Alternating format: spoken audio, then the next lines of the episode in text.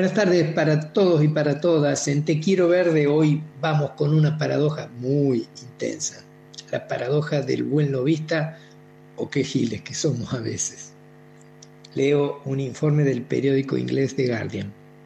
Lo más significativo del reporte dice que según datos oficiales hay en Estados Unidos por lo menos 1.500 lobistas que trabajan simultáneamente representando intereses de las industrias petroleras y gasíferas y al mismo tiempo son lobistas de instituciones, empresas y aún de gobiernos que trabajan para frenar el calentamiento global. Escucharon bien, 1.500 que se superponen. No tenemos la lista de todos los que tienen contrastado las petroleras.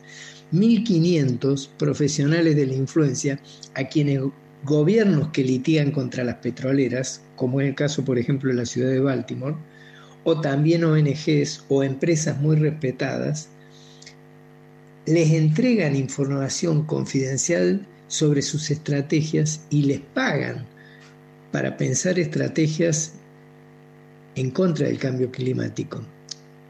A estas personas, a las que al mismo tiempo les pagan las petroleras para hacer lobby sobre sus intereses, básicamente conseguir que la transición energética se demore lo suficiente para que puedan haber quemado hasta el último litro de petróleo que tienen en sus reservas.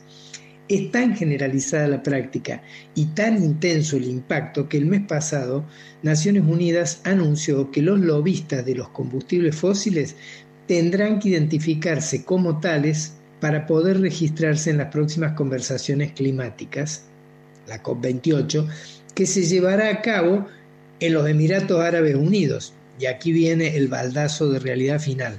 La propia cumbre del clima será presidida por Sultán Al-Jaber, no sé si se pronuncia así, jefe de la Compañía Petrolera Nacional de los Emiratos Árabes Unidos, ADNOC, Naturalmente, ya se han reportado cruces entre los organizadores de la COP28 y ADNOC, que otra cosa pudiera esperarse.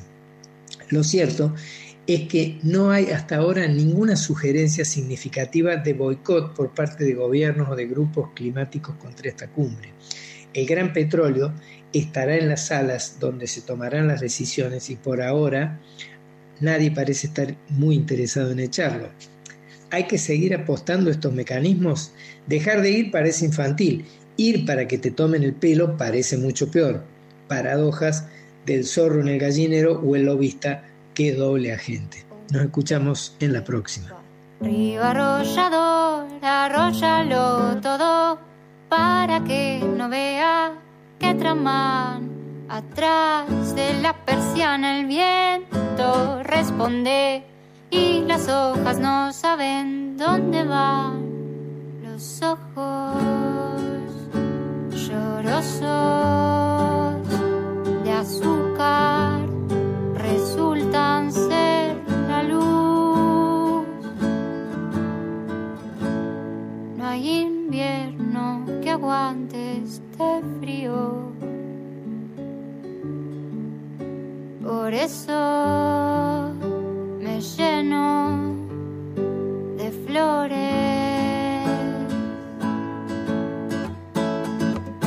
Me duelen los huesos, me falta amor, me duelen los huesos, hace días que no recibo un beso, me duelen los huesos de estar enmascarada, de hacerme la boluda tras de la gilada, me duelen los huesos por no sentir nada y tu amor tan tosco y tristeza aunque no sirva para nada.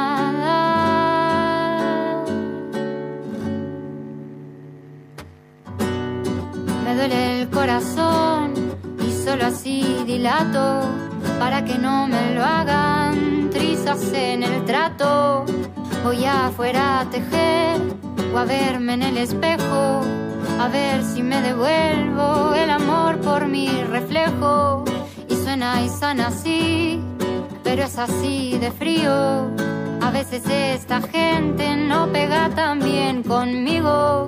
Y voy a verme así, a ver mi cara al sol.